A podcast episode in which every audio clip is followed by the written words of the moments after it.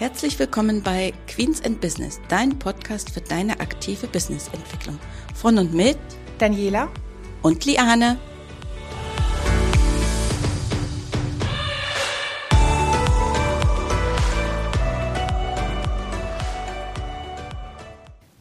Willkommen zu unserer heutigen Folge. Ach, ich bin immer noch ein bisschen erkältet, äh, ihr hört es glaube noch, aber ich versuche trotzdem ordentlich und laut zu sprechen, sodass ihr mich gut versteht.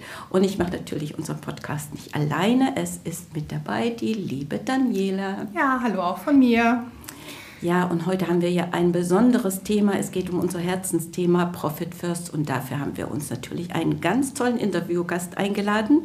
Das ist der liebe Dominik Kretschmann. Er ist Energieberater und wir begrüßen dich ganz herzlich. Ja, vielen Dank für die Einladung. Ich äh, mache das gern mit. Ja, sehr schön. Wir freuen uns auch, dass du mit dabei bist.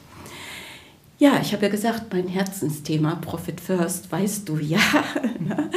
ähm, aber erzähl doch einfach mal was, du hast dich ja, und du bist ja noch so ein bisschen in den, wenn ich das so sagen darf, in den Kinderschuhen äh, von der Selbstständigkeit. Denn du hast ja da auch einiges so, äh, ja, mitgemacht, verändert äh, andere Dinge äh, gemacht. Vielleicht erzählst du einfach mal so ganz kurz etwas über dich, damit auch unsere Hörerinnen und Hörer etwas über dich erfahren. Ja, sehr gerne. Äh, ich bin Dominik Kretschmann, ich bin gelernter Maurer- und Betonbaumeister und nun auch Gebäudeenergieberater. Ähm, und ich habe mich dazu entschieden, durch Profit First auch, durch die Informationen, die ich daraus erlangt habe, äh, vom Bauunternehmen zur Energieberatung zu wechseln und bin mit der Entscheidung sehr zufrieden. Und nun bin ich Gebäudeenergieberater für Wohngebäude und berate Hausbauer oder Sanierer dabei, wie sie ihre Gebäude energieeffizient sanieren können. Mhm. Äh, energieeffizient hat ja sicherlich auch was mit Geld zu tun und da sind wir ja genau beim richtigen Thema, Profit First. ähm, wenn du sagst, äh, Profit First hat dich ein bisschen dazu gebracht, ähm, deinen Bereich zu wechseln, kannst du das mal so ein kleines bisschen schildern, was da so oder warum äh, das passiert ist oder wie dir da Profit First dabei geholfen hat? Also ich, ich kann ja mal kurz kurz darstellen, wie es vor Profit First war und wie sich das dann mit Profit First so entwickelt hat. Also anfangs ähm, war es so, ich hatte ein Konto, da ging alles ab, alles drauf. Also es war ein Geschäftskonto, mein privates war schon davon getrennt. Ähm, und da hat man nicht wirklich einen Überblick gehabt, was überhaupt passiert. Weil man wusste nicht, wie viel Steuerrückstellung brauche ich denn auf dem Konto, äh, was ist davon jetzt Gewinn oder Umsatz, was kommt jetzt die nächsten Monate an Kosten noch auf mich zu. Das war alles so ein bisschen undurchsichtig, wie es halt am Anfang für viele ja auch ist. Und nach Profit First mit der Aufteilung auf die verschiedenen Konten, also heutzutage ist es so, ich gucke auf mein Konto oder auf die Konten und ähm, weiß ganz genau, okay, das habe ich zur Verfügung für laufende Kosten, das habe ich für, für meine Angestellten zur Verfügung, ähm, so und so viel Rücklagen habe ich schon für die Steuer gebildet und man, man kann ziemlich genau wissen, wie viel, wie viel freies Kapital im Unternehmen wirklich vorhanden ist und was als Rücklagen schon da ist. Das ich, fand ich sehr interessant.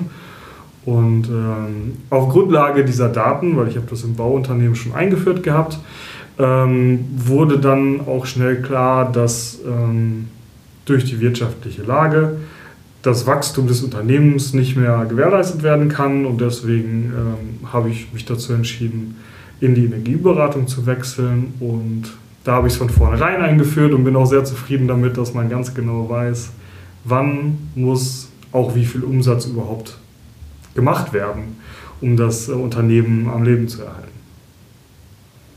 Würdest du jetzt im Nachhinein vielleicht sagen, es deine Entscheidung wäre anders ausgefallen, wenn du im äh, Bauunternehmen auch von Anfang an Profit First schon im Einsatz gehabt hättest? Dass du vielleicht hättest an irgendeiner Stelle anders agieren können? Ich glaube ja. Ich hätte an, an manchen Stellen Investitionen anders geplant und äh, vielleicht auch die Einstellung von Mitarbeitern anders geplant. und hätte einen besseren Überblick gehabt, warum stelle ich die Leute ein und äh, wie viel Arbeit muss ich überhaupt haben, um mir diese Leute leisten zu können oder, und wie viel muss ich selber noch mitarbeiten, um das alles auffangen zu können, weil das Konstrukt ja auch Geld kostet. Äh, aber was ich glaube ich viel wichtiger finde, ist, dass ich durch Profit First früh genug erkannt habe, dass das Unternehmen sich nicht in die Richtung bewegt, die ich für das Unternehmen vorhatte. Hm. Und dieser, dieser Wechsel war, war ja geplant. Ähm, hätte ich damit jetzt noch fünf, sechs Monate später erst angefangen mit dem Wechsel, wäre mir das Ganze wahrscheinlich noch viel mehr auf die Füße gefallen. Ja, das ist richtig. Profit First zeigt eben eher, wann irgendwo da etwas ein bisschen in die Schieflage gerät. Und das ist ja das Prinzip, dass man damit also auch etwas schneller agieren ähm, kann. Hm, ich stelle immer wieder bei Unternehmen fest, dass die ähm, mitunter auch gar keine Vorstellung haben, wie viel Unternehmergehalt sie eigentlich sich wirklich auszahlen äh, möchten, müssen, sollten. Ist das auch etwas, wo du sagst, da hat dir Profit First auch etwas so ein bisschen dabei geholfen, auch festzustellen, wenn ich diesen Unternehmerlohn haben möchte, was bedeutet das dann letzten Endes auch für mich an Umsatz, was muss dann überhaupt oben reinkommen, damit ich das überhaupt äh, schaffen kann, dass ich mir das auszahlen kann. Also das, das Interessante an Profit First ist ja, dass man das als erstes festlegt. Mhm. Man legt fest, was man benötigt oder, oder möchte. Wir sagen jetzt mal 5000 Euro im Monat. Mhm. Und ähm, am Ende der Berechnung kommt ja raus, wie viel Umsatz muss ich denn machen. Mhm. Und wie muss ich meine Kosten strukturieren, dass der Gewinn auch wirklich am Ende überbleibt. Mhm. Und äh, das fand ich super interessant. Ich habe das zwar von Anfang an gemacht, dass ich monatlich mir meinen Unternehmerlohn in einem geringen Maße ausgezahlt habe, aber es war nicht so, dass ich da schon wusste, wie viel Umsatz ich machen muss. Oder wie, wie ich meine Kostenstruktur aufstellen muss, dass der Umsatz, den ich maximal erreichen kann, auch für meinen Gewinn ausreicht. Es ist ja nicht, nicht nur immer, immer der Umsatz, der, ähm, der notwendig ist, sondern vielleicht auch manchmal dass man sich überlegen muss, welche Maschine wäre vielleicht nicht notwendig gewesen und äh, man hätte die 5000 Euro vielleicht nicht ausgeben müssen. Mhm, mhm. Da hast du recht. Und äh, das stellen wir ja auch immer wieder so bei äh, in unseren Beratungen fest, dass das eben wirklich Sachen sind, wo man sagt, okay, ich mache mir im Vorfeld Gedanken. Und wie siehst du das so, wenn man sozusagen ja dann ausrechnet, was der Umsatz ist? Weil man hat ja immer das Gefühl, Profit First stellt nur, ich sage jetzt mal, auf das Geld ab. Aber ich finde immer, hinter Profit First steckt ja eigentlich noch viel mehr, nämlich dass ich damit ja auch meine Entscheidungen treffe, welche Aufträge will ich machen, ähm, für welchen Preis will ich die verkaufen, mit welchen Kunden möchte ich zusammenarbeiten, weil ich ja dahinter letzten Endes dieses Geld davon erwarte von meinen Aufträgen, um zu dem Gewinn zu kommen. Würdest du das auch so sehen, dass du äh, sagst, okay, ich ähm, habe mir schon ausgerechnet, den und den Umsatz brauche ich und dann mache ich mir Gedanken, mit welchen Kunden, wie viele Aufträge brauche ich, wem muss ich ansprechen, wie muss ich die ansprechen, in welchem Zeitfenster muss ich diese ansprechen. Ja, also das ist, ähm, ist wirklich interessant, wie man auf, von diesem Jahresziel mhm. dann über Quartals- und Monats- und Wochenziele ja. mhm. ähm, dann auch angehalten wird, seine, seine Pflichten äh, die man dann so hat, ähm, auch zu erfüllen, um diese Ziele zu erreichen. Weil es ist ja nicht immer ganz so klar, wenn man, wenn man jetzt normal anfängt, ähm, zum Beispiel in meinem Bauunternehmen, da war es mir nicht klar, dass ich ähm, so viele Pflichten habe. Es war mehr so, ja, die Kunden, die rufen halt an, auf Deutsch gesagt. Und jetzt ist es mehr so, naja, ich, ich äh, muss muss auch aktiv auf, auf die Leute zugehen, auf die Kunden zugehen oder, äh, oder Partnerschaften bilden. Und man nimmt sich dann Ziele vor und versucht diese natürlich so gut wie möglich zu erreichen oder auch zu übertreffen, wenn möglich. Und das äh, wurde mir in dem Konzept, was Profit First angeht, erstmal bewusst, dass äh, Unternehmertum äh, nicht immer nur passiv äh, passiv auf die Kunden warten ist, sondern dass es auch einen sehr großen aktiven Anteil gibt, den man dann am Anfang doch eher vernachlässigt, gerade wenn man auch viel zu tun hat. Ne? Aber ähm, wenn man dann aufhört, die Kunden äh, anzurufen und zu akquirieren, dann habe ich in drei Monaten keine Aufträge mehr. Das ist, das ist halt die Konsequenz daraus. Deswegen ist das auch ganz gut, dass man sich das dann vernünftig einteilt. Mhm, ja. Mm, wenn du, ähm, wenn wir mal äh, davon sprechen, wir haben ja im Moment gerade so diese Serie für diese Existenzgründer. Äh, wird was würdest du Existenzgründern empfehlen?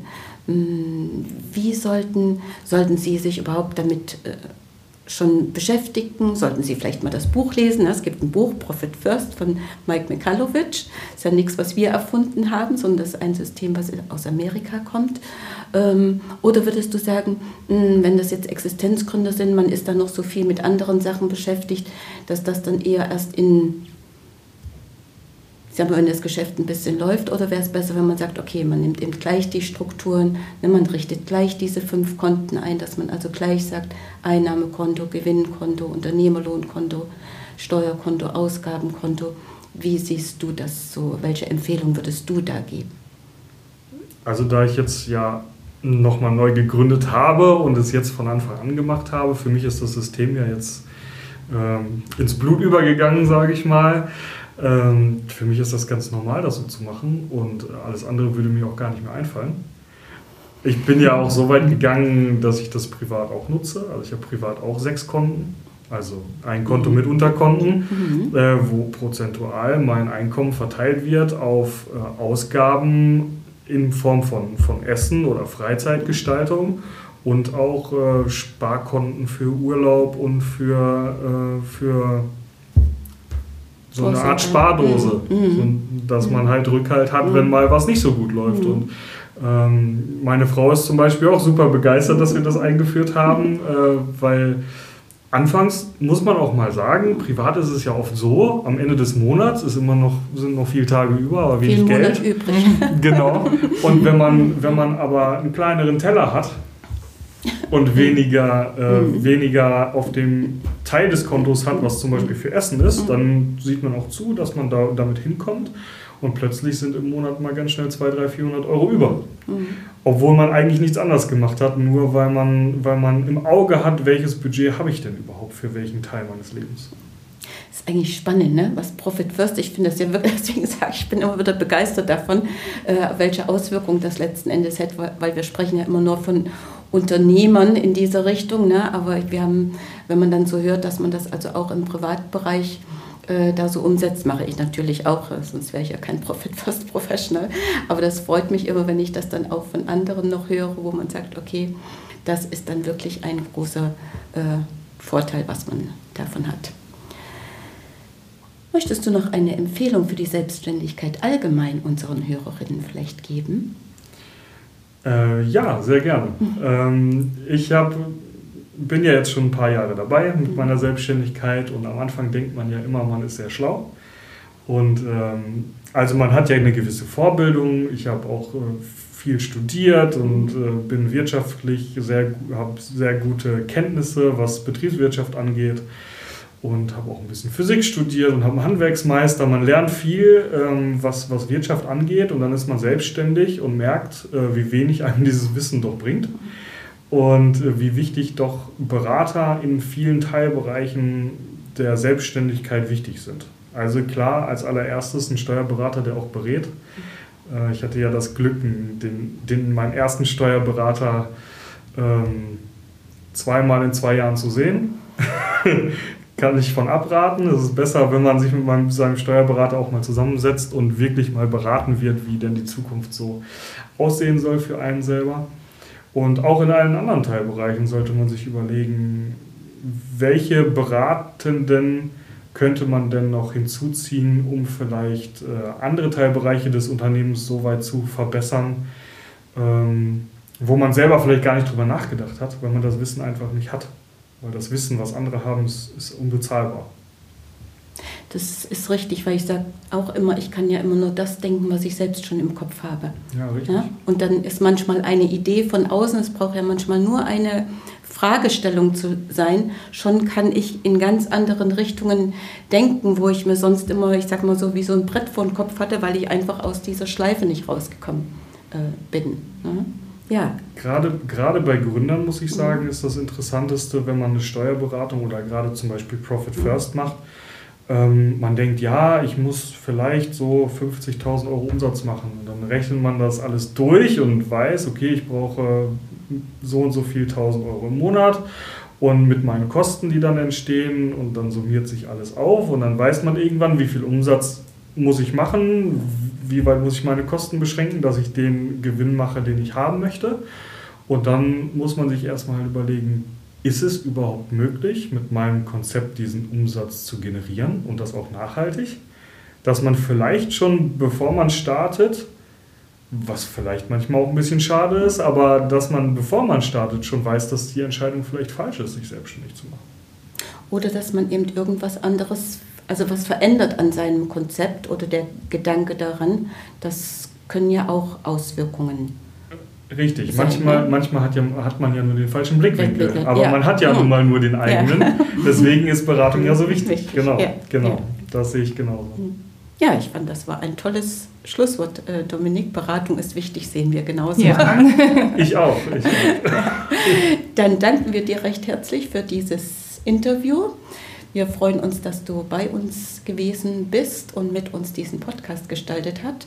Wir hoffen, euch hat äh, Dominik mit seinen Informationen auch viel Wissen äh, geben können und Erfahrungen mitgeben können, die ihr in eurem Business umsetzen könnt. Und wir wünschen euch natürlich viel Erfolg bei der Gründung und bei all dem, was vor euch steht. Und dann würde ich sagen, bis zur nächsten Folge. Genau. Tschüss. Tschüss. Bis dann.